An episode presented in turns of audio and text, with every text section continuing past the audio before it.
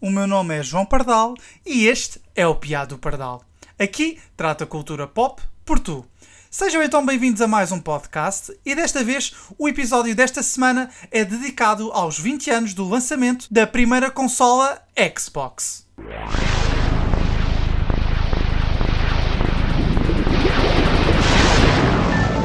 Parece impossível, mas é mesmo verdade.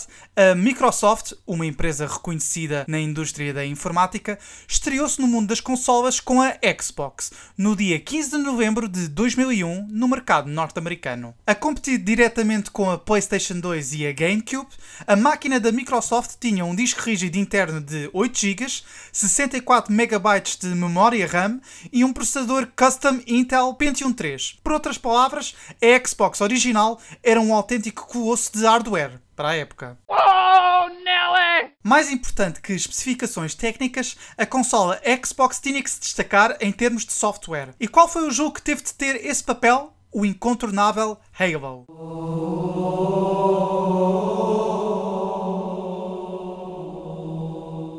Admito, só de ouvir este coro fico todo arrepiado. É um dos menus iniciais mais marcantes que já ouvi e hoje em dia é um dos mais nostálgicos. Passo a explicar. Eu tive a sorte de ter um amigo que teve a consola na altura do seu lançamento. E foi com Halo que passámos mais horas a jogar.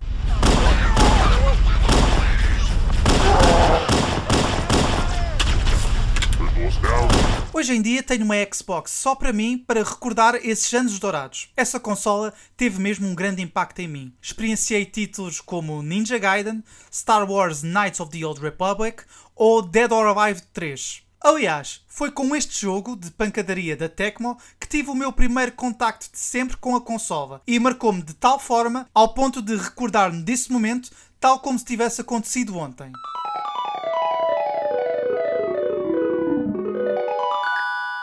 Foi numa vez em que acompanhei o meu irmão durante uma ida à casa de um amigo. Para terem noção, o quarto dele parecia uma autêntica sala de tesouros, completamente recheada de material gaming topo de gama, para a altura, e recheada também de jogos big box para PC. Como o meu irmão sabia que eu gostava de ver este tipo de coisas, por vezes tinha paciência de fazer uma espécie de babysitting comigo e levava-me à casa desse amigo. Relembro que devia ter uns 11, 12 anos e o meu irmão tinha mais do dobro da minha idade. Ficava calado no quarto a observar e a ouvir as conversas dos verdadeiros experts. E do nada surge a oportunidade de experimentar o jogo Dead or Alive 3 em primeira mão. Recebo o comando Duke, que parecia um autêntico pedregulho nas minhas mãos de criança, e começo a jogar. Recordo-me que até cheguei ao boss final do modo arcade e jamais me esqueço porque nesse derradeiro nível a perspectiva da câmara mudava, algo pouco comum na altura. E o boss final consistia num demónio com uma espada laser tipo Darth Maul. Get ready,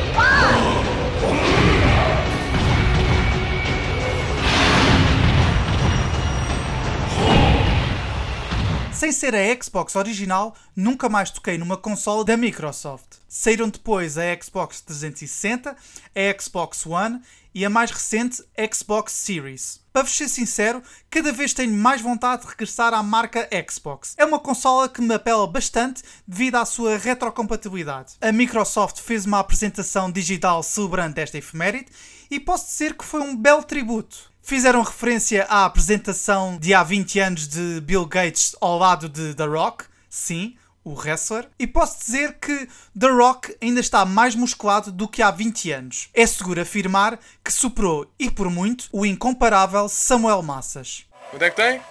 30! 30! 30! Boa! Boa! Fora este momento aleatório, apenas digo Parabéns, Xbox, e obrigado pelas memórias que me proporcionaste.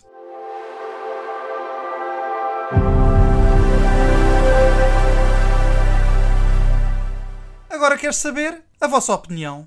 São fãs da Xbox? Qual é a vossa memória mais marcante desta consola? Escrevam-me tudo na caixa de comentários, caso esteja a ouvir no YouTube. Mandem mensagem para o meu Instagram, at piado, underscore do, underscore pardal. Ou então, mandem-me um tweet, at Piado Pardal, tudo junto. Por hoje é tudo. Não se esqueçam de subscrever ao podcast no YouTube ou então seguir-me no Spotify ou noutra plataforma de streaming da vossa eleição. Espero contar com vocês no próximo Piado Pardal. Fiquem bem. Adeus.